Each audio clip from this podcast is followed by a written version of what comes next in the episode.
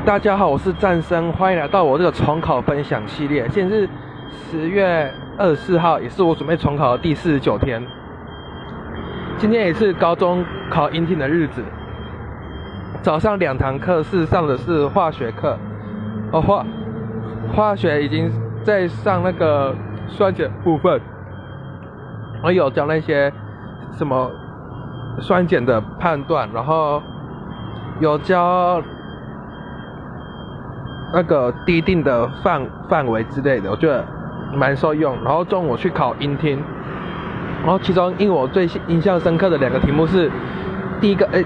第一个是二十五题还二十六题，这两个是题组。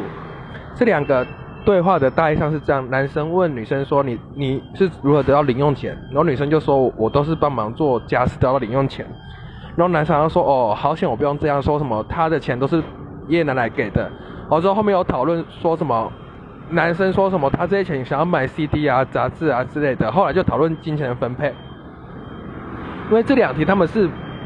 题本上是没有附题目，就只有附 A、B、C、D 的选项。然后那时候，如果你，假如好像我记得有一个 A 有二十五题有一个选项说什么帮忙做家，有其中一个选项是帮忙做家事，然后接下来做一个选项是写说讨论金钱的分配。因为我一开始听题目的时候，最前面有讲到女生说会做家事嘛，就选做家事那个选项。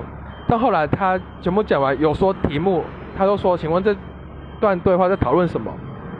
我才赶快把题目把叉要选做一个选项，就是金钱的分配，不然我自己就错了。所以我觉得这次的听力就是出还蛮多，就是要全部听完才可以选出答案，而不要只听关键字，这样会死很惨。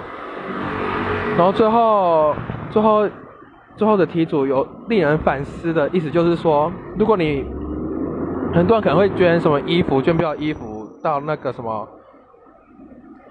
捐给非洲人，但我们因为这个举动让非洲的一些纺织厂倒闭，因为他们出产的衣服的价格都会比国外捐的还要高，然后所以工厂倒闭，很多人又没有工作，会快加速让那个国家经济恶化。所以有时候我们觉得对人家好，不一定是真的对他们很好。好的，接下下午两堂课上的是国文，但我没办法回补习班上课，因为听力是从两点考到三点。然后我回去的时候就得听到一半的国文课，然后晚上我就来来补数补那个英文。我的今天分享就到此结束，谢谢各位。